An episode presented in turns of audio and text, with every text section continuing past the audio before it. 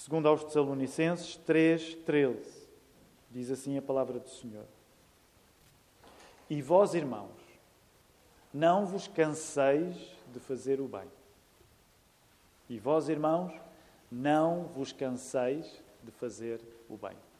Podemos olhar à nossa volta, saudar-nos com o olhar. É bom nós estarmos juntos esta manhã.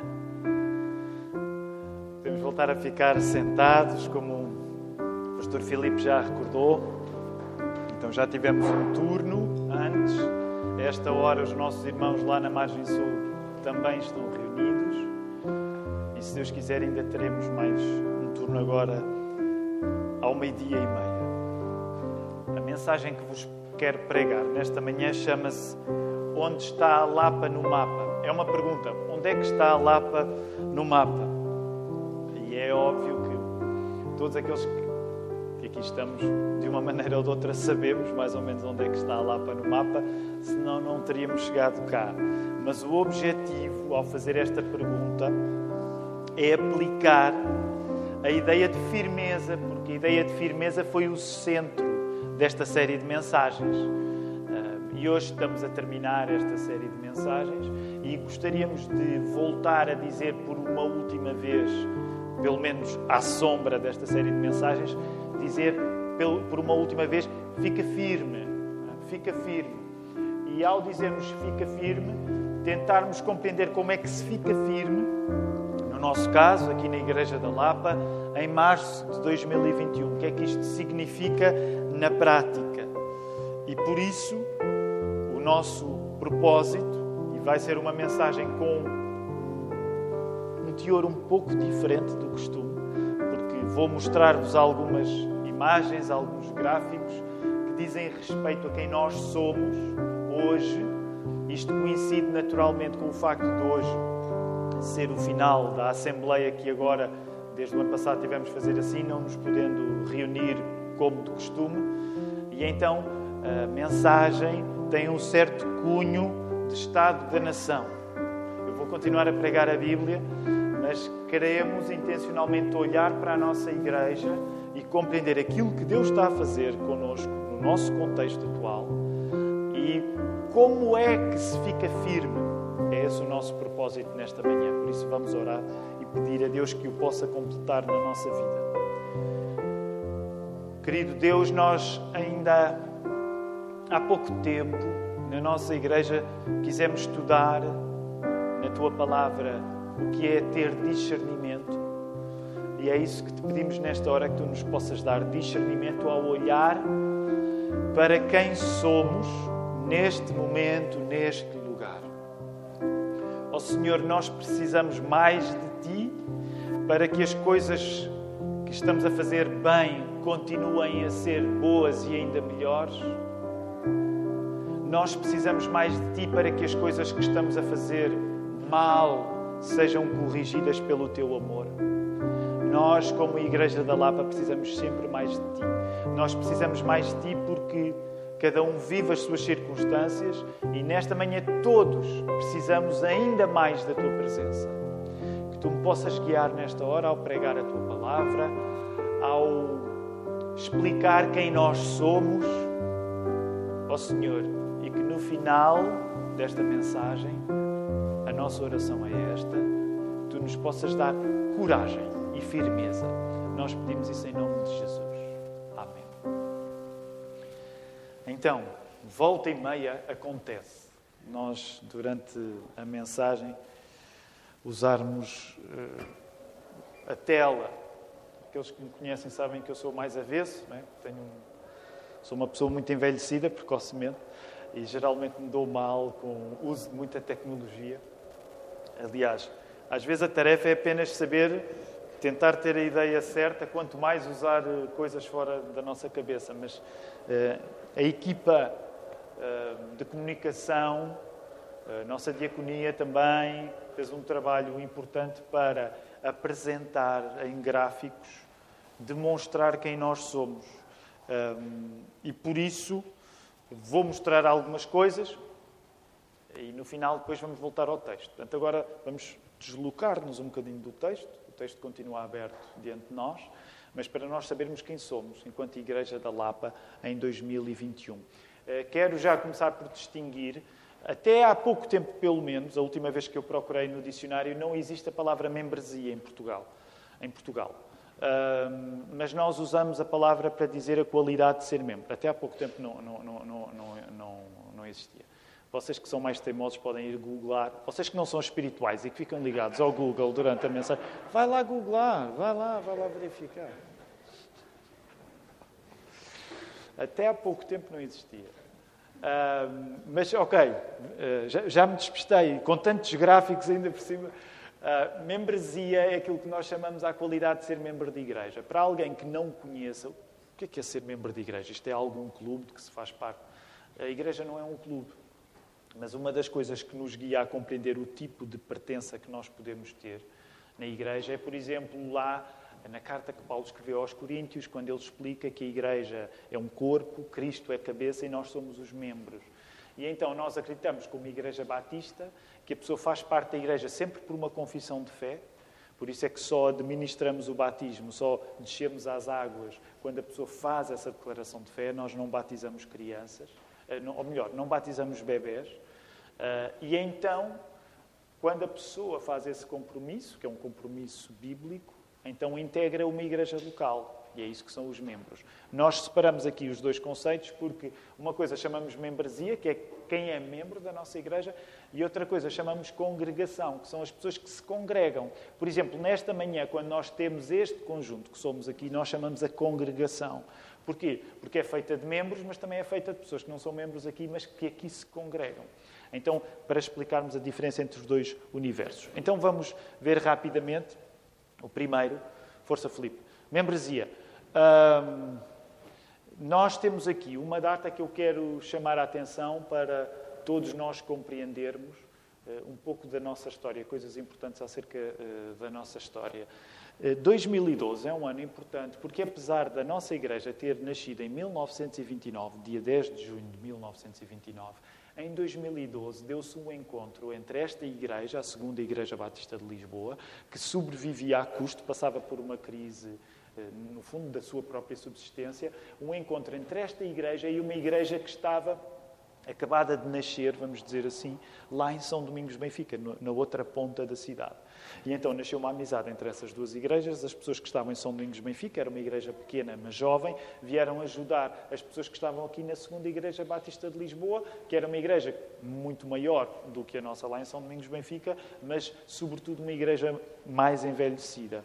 Então o que é que nós encontramos ali com estes números de membros? Encontramos os números de membros que existiam em cada comunidade. E então, o que é que nós encontramos desde 2012? Porque esta história começa desde 2012. A cinzento, nós temos o número de membros comutativo, portanto, aquele que vai crescendo.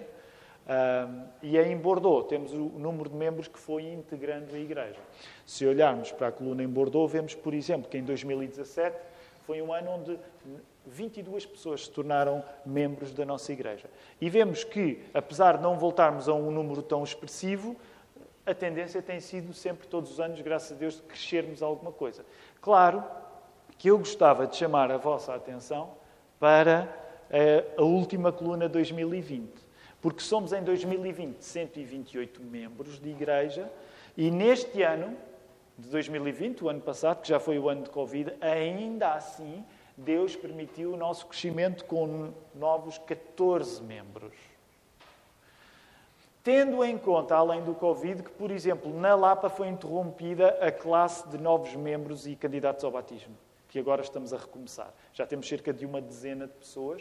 Se quer fazer parte desta classe, envie um e-mail para geral.igrejadalapa.pt geral.igrejadalapa.pt porque nós vamos começar, usando os meios online, vamos começar a fazer esta classe. Ela, graças a Deus, na comunidade crescente da Margem Sul, a missão, que se Deus quiser se tornará a Igreja Autónoma, eh, houve preparação de novos membros lá, mas estamos muito contentes porque em 2020, mesmo sendo o ano que foi, nós pudemos crescer. Vamos para o próximo gráfico.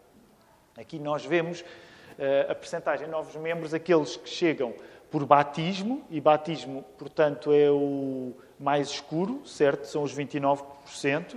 O total por aclamação, que é a faixa, é, é a cor cinzenta, e o total por transferência, que são os 34%. O que é que isto quer dizer? São as pessoas que se juntam à nossa igreja. Significa que a quantidade menor, 29%, juntam-se por batismo. É essa que nós gostávamos, idealmente era aquela que nós gostávamos que fosse a maior. Nós gostávamos de estar sempre a batizar pessoas. As outras pessoas, aquelas por transferência, são pessoas que vêm de outras igrejas batistas e que geralmente há uma carta até de transferência de igreja para igreja. As que chegam por aclamação são pessoas que podem vir de outras igrejas, não necessariamente batistas, porque nós aceitamos como, membro, eh, como membros pessoas que podem vir de igrejas não batistas, desde que se tenham sido batizadas de acordo com o modelo bíblico. E esse modelo bíblico, naturalmente, é a imersão. E, portanto, essas pessoas podem ser e são recebidas por aclamação, porque geralmente não há uma carta de transferência entre elas. Vamos para o próximo gráfico. Portanto, aqui nós vemos na nossa Constituição atualmente 71% da nossa Igreja juntou-se a nós já depois da fusão que aconteceu oficialmente em janeiro de 2014 entre as duas igrejas. Portanto, 12% fazem parte eh, da segunda Igreja Batista de Lisboa, já cá estavam antes, e 17% vieram de São Domingos Benfica. Mas este número de 71% significa que 71% de probabilidade é que você tenha chegado há pouco tempo. Tu tenhas chegado há pouco tempo à igreja. Esta é uma igreja onde a larga maioria chegou há pouco tempo. Era para isto que vocês estavam a olhar. Okay. Esta nunca aconteceu aqui, pelo menos que eu me lembro. Eu bem parecia, eu olhei para ali, vá lá, também não, não, não, não se, se alguém tiver dar o corpo ao manifesto, vou ser eu, está bem? Por acaso é, é uma abelha, assim, uma abelha meio, meio gorda. Pisa, pisa agora. Esta é a única. Ainda por cima é o culto da transmissão, já viram bem isso? Há algumas igrejas onde volta e meia se diz pisa, não é? Pisa. É. Podia ser a nossa estreia. Vá, concentrem-se, ok? Temos um gráfico aqui, é uma abelha grande em alguns anos que eu aqui estou, isto nunca aconteceu, alguma vez haveria de ser a primeira. Vamos avançar para o próximo gráfico. Interessante a origem. Isto hoje vai, vai, vai ser. Ok, é isso. O nosso serviço de portaria inventem aí uma maneira qualquer. De facto, parece que ela vai a caminho da rua, mas. Pronto, mas Vá lá, façam o, vosso esforço. É como nós dizemos aos meninos quando são pequeninos: façam o vosso esforço, uh, concentrem-se. Ok, origem: 70% tem origem em Portugal, atualmente, 24% tem origem no Brasil, ainda há origem nos Estados Unidos e outros. Mas reparem, é interessante: em 2012, quando nós começámos, tínhamos apenas uma pessoa que não era portuguesa curiosamente, dos Estados Unidos, que era o Tracy. Uma das coisas que vocês podem ver é que aquela coluna referente ao Brasil tem estado a crescer à medida que o tempo passa. Já vou falar um pouco mais acerca disto mais à frente. Vamos passar para o próximo gráfico. Na divisão de membros entre homens e mulheres, vemos 45% são homens e 55% mulheres. Diríamos que está bastante equilibrado. Vamos para o próximo. Estes dados depois podem ser facilitados, está bem? Portanto, podem ver depois com maior detalhe. Vemos que a percentagem mais significativa de membros é entre a faixa, hoje, 27%, entre os 41 e os 50 anos. Estamos a falar de membros, ok? Não esqueçam, estamos a falar de membros. Depois, logo de seguida, dos 31 aos 40 anos, 24%. O que significa, se quiséssemos usar esta nomenclatura, é uma igreja de jovens adultos, vamos dizer assim. Vamos para o próximo gráfico. Portanto, referente a membros, a maior parte está precisamente entre os 41 e os 50 anos. É interessante, claro que isto agora dava para detalhe, eu tenho de estar concentrado para não me perder em todos os detalhes que poderia ser, eh, podiam ser, eh, podíamos dedicar-nos a eles, mas sabem, é, reparem, é curioso. A nossa juventude está a compor-se mais agora, mas é interessante que, reparem, é, temos até mais adolescentes do, do que 19 aos 23. Depois o número volta a subir um pouco, mas nos últimos anos temos notado esta subida gradual, lenta, mas dos nossos jovens, de, de jovens e, neste caso, sobretudo solteiros. Vamos avançar. Vamos agora para a congregação. Portanto, a congregação somos todos aqueles que se reúnem aqui nesta hora. Ok, reparem que os números da congregação naturalmente são mais altos. Isto é uma estimativa. Portanto, é uma aproximação ao nosso universo aqui. De assinalar, calcula-se, ali o número são 164. Quando nós estamos a falar de, do universo de pessoas que se junta aqui na Lapa e na margem sul, portanto, não esqueçam dos números da margem sul, Uh, estamos a falar à volta destas 160, 170. Se nós quisermos falar no universo de pessoas que vêm ou que já vieram, quase duas centenas de pessoas é o nosso universo agora. É, é ter em conta, reparem que o número máximo de pessoas a juntarem-se a nós, não estamos a falar de membresia, mas é 23. E curiosamente, graças a Deus, esse 23 aparece pelo menos uh, duas vezes. Portanto, em 2017 e agora em 2020. Estamos a falar do ano passado, o ano da pandemia. Vamos avançar. 75% das pessoas que vêm à Lapa são novas na Lapa. Porque o máximo que estão, nestes 75%, o máximo que estão é desde 2012, 2013. Mas, portanto, por exemplo, para, tu, para ti, se vens a primeira vez, uma das coisas que eu te quero encorajar é eh, não tenhas receio, é normal, às vezes nós vimos, não sabemos estamos bem em casa. O que eu te quero dizer, a maior parte das pessoas está aqui há pouco tempo, como tu. Vamos avançar. Ok? Vemos aqui na congregação no geral, portanto, 79% das pessoas são portugueses, 17% do Brasil, 4% dos Estados Unidos e a quantidade do outro é ainda uh, pequenina.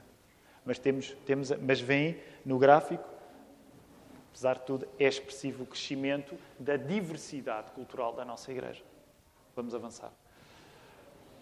Nós ficamos contentes. Permitam-me dizer isto, eu disse isto no serviço de culto anterior também, volto a dizer agora.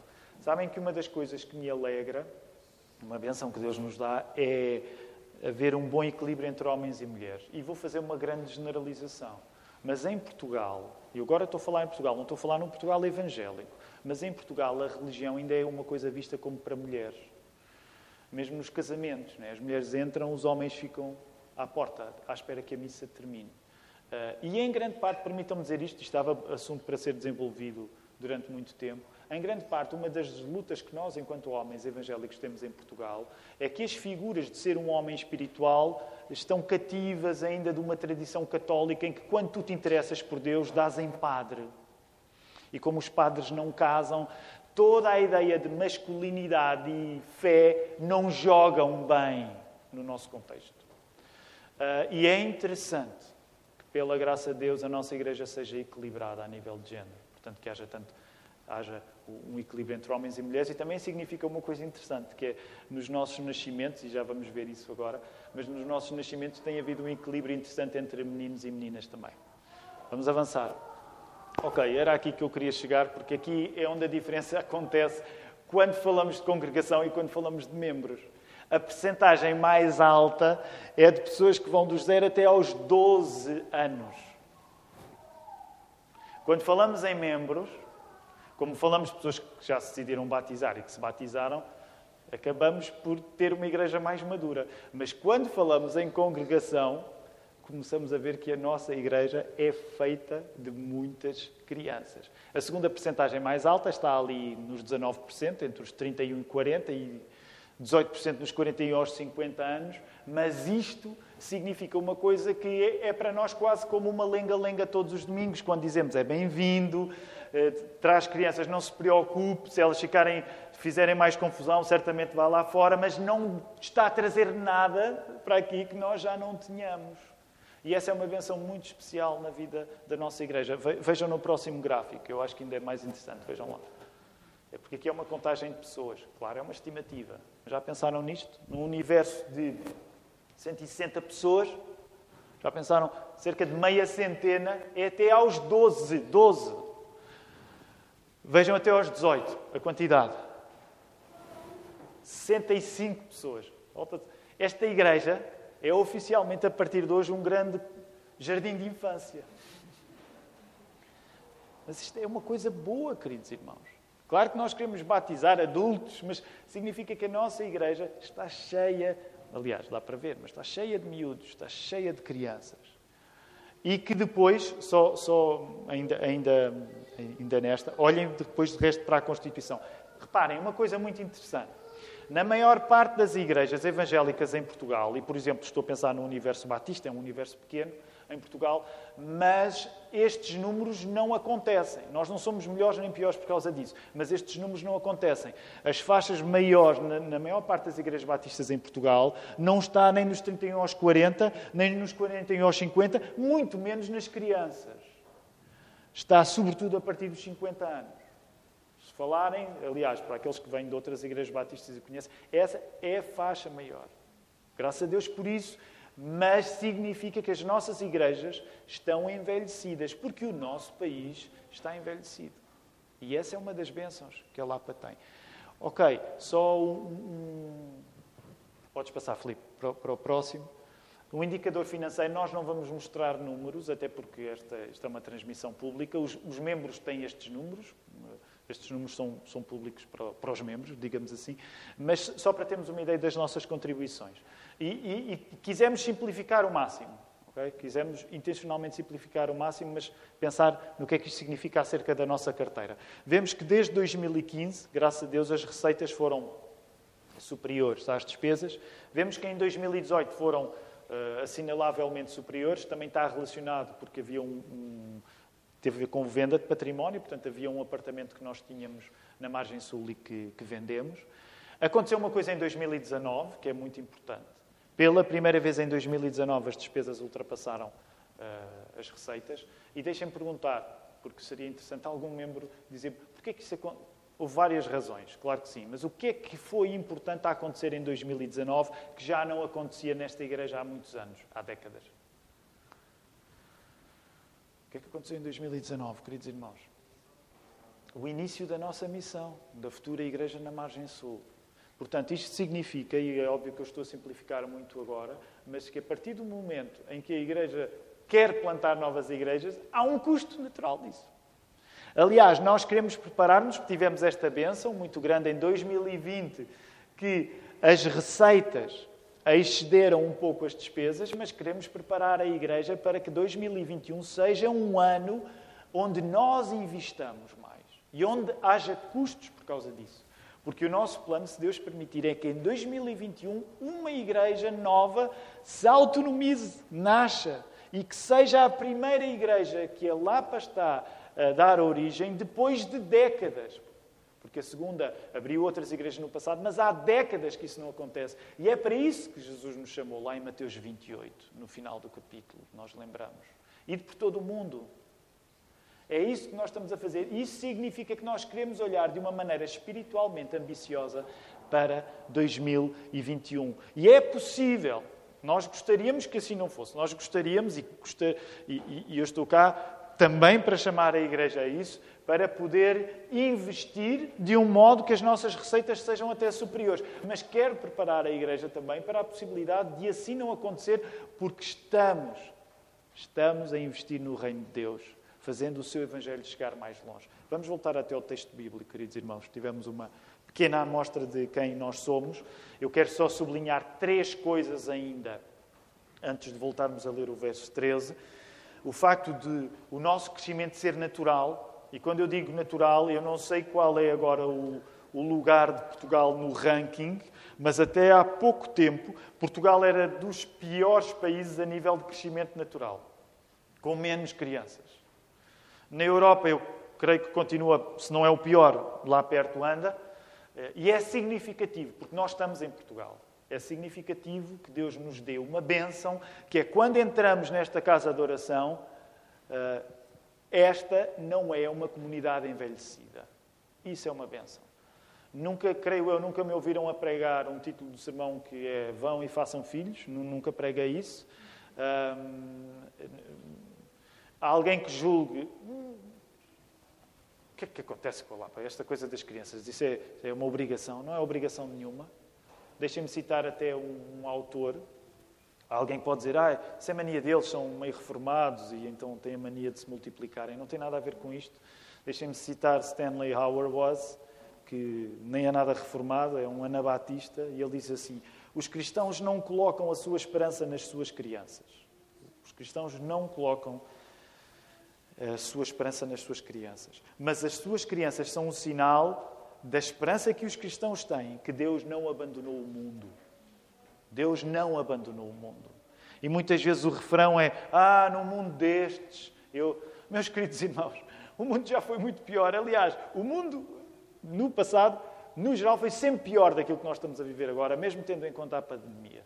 Nesta igreja, ninguém dá números mínimos de filhos. Essa é sempre uma decisão de cada família, mas eu quero que nós possamos olhar e sentir isto como uma benção. É uma benção. Segundo aspecto, o crescimento da nossa comunidade brasileira. Isso suscita o nosso entusiasmo.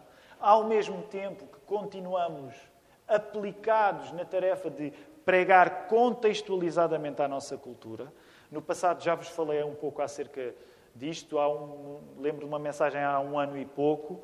É verdade que há muito em causa quando em Portugal se fala no ministério evangélico. Há muito preconceito, os irmãos que vêm do Brasil sabem isso melhor do que eu, sofrem isso na pele. Há muito preconceito que hoje olha para o crescimento dos evangélicos como uma coisa do Brasil que não nos diz respeito. Mas uma coisa boa que Deus tem estado a fazer é que Portugal é um país mais diverso hoje. Nós já nem sequer somos o país de há 10 anos.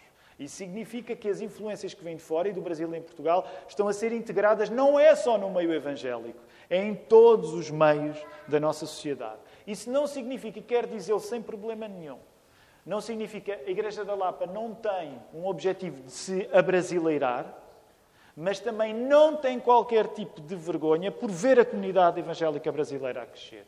E eu digo isto, eu sei que é um ponto sensível, mas muitos sabem, já pela experiência, que em muitos casos a comunidade evangélica às vezes se divide por causa disso. Ou se abrasileiriza rapidamente, ou foge de qualquer tipo de influência brasileira.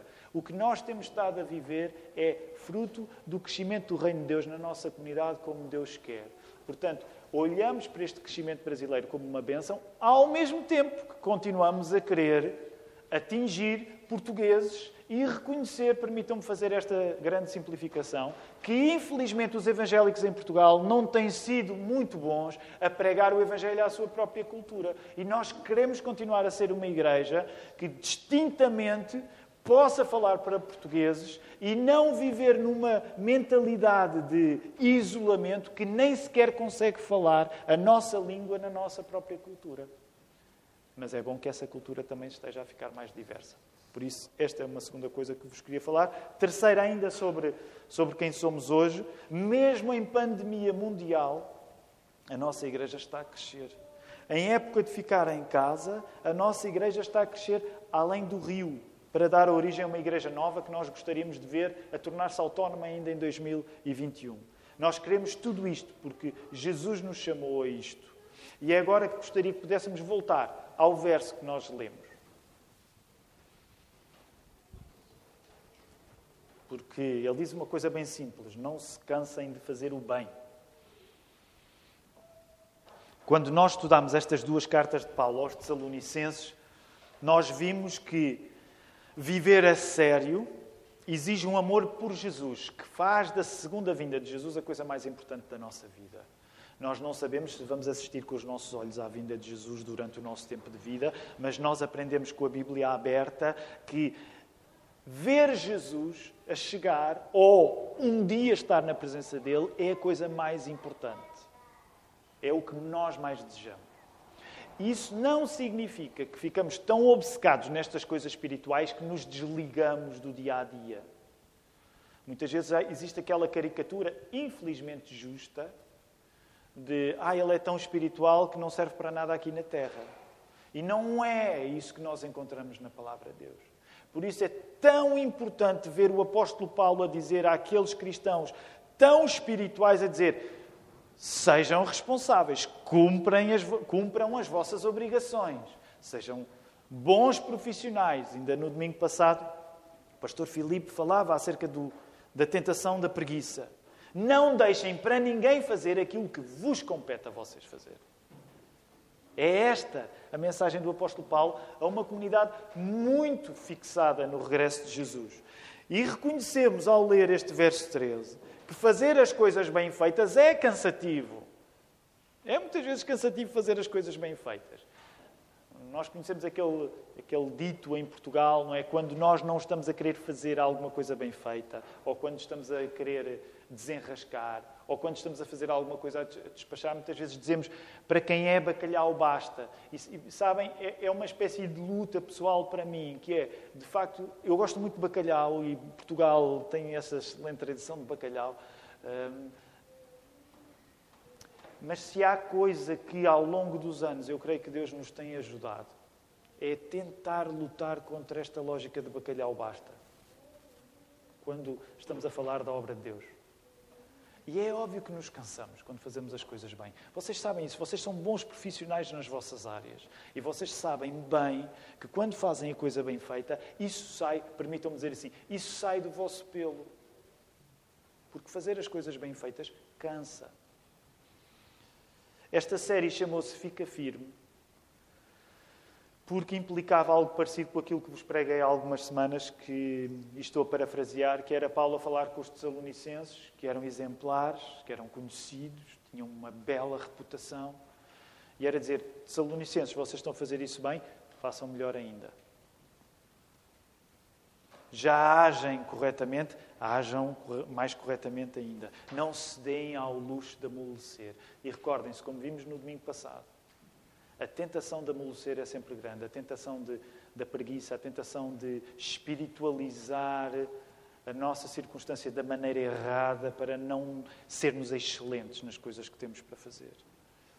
E nós sabemos que a responsabilidade para fazer o trabalho é nossa nesse sentido. É óbvio que fazemos pela graça de Deus, mas não devemos deixar que seja o outro a fazer aquilo para o qual Deus nos chamou. O que está em causa é a nossa vida manter-se inteira. Foi o que nós vimos lá na primeira carta de Paulo aos Tessalonicenses, no capítulo 5, verso 23. Na fé cristã, ficar firme é aceitar que Jesus, tendo resolvido o nosso pior, morrendo por nós, nos chama a nós darmos ainda melhor. É isso que nós encontramos quando olhamos para a cruz. Jesus estava a resolver o pior que existe em ti: o teu pecado, as tuas imperfeições, a tua vontade de fazer as coisas bem e não conseguires. Todo o mal que nós arrastamos. Jesus encarou o pior de nós para que nós possamos dar cada vez melhor por Ele. E novamente, isto não tem a ver com ser razoável, porque nós reconhecemos que é muito irrazoável chegar a uma igreja que até tem um bom cenário e dizer não chega.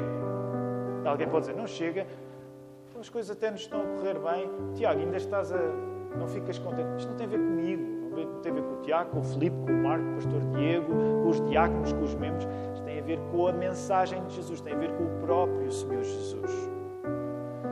Por isso é que falamos de uma vida nova a lógica é uma existência completamente diferente.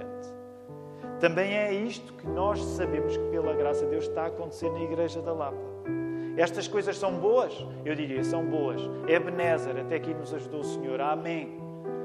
Fazer melhor ainda. Não se cansem de fazer melhor ainda. É este o meu, é este o meu apelo nesta manhã. E é aqui que eu quero terminar dizendo: o pior cansaço que o mundo já viu foi o cansaço do nosso Senhor Jesus na cruz. Ele levou sobre si todos os males daqueles que estava a redimir. Isaías, no capítulo 55, descreve-o como um homem cheio de dores, sofrido. E quando nós queremos que Jesus se cansou o máximo que é possível se cansar, nós encontramos paradoxalmente nesse mesmo Jesus descanso. Porque Jesus se cansou até ao máximo na cruz. Nós encontramos descanso. Um descanso que não torna fácil aquilo que temos para fazer, mas torna possível aquilo que temos para fazer, ao ponto de nós podermos, debaixo da graça de Deus, fazer ainda melhor. E é por isso que nesta manhã vos quero chamar a darmos mais ainda. Deus tem sido connosco. Estamos a fazer isto bem, graças a Deus. Vamos fazer ainda melhor. Que o Senhor nos ajude. Quero convidar-vos a poderem ficar de pé.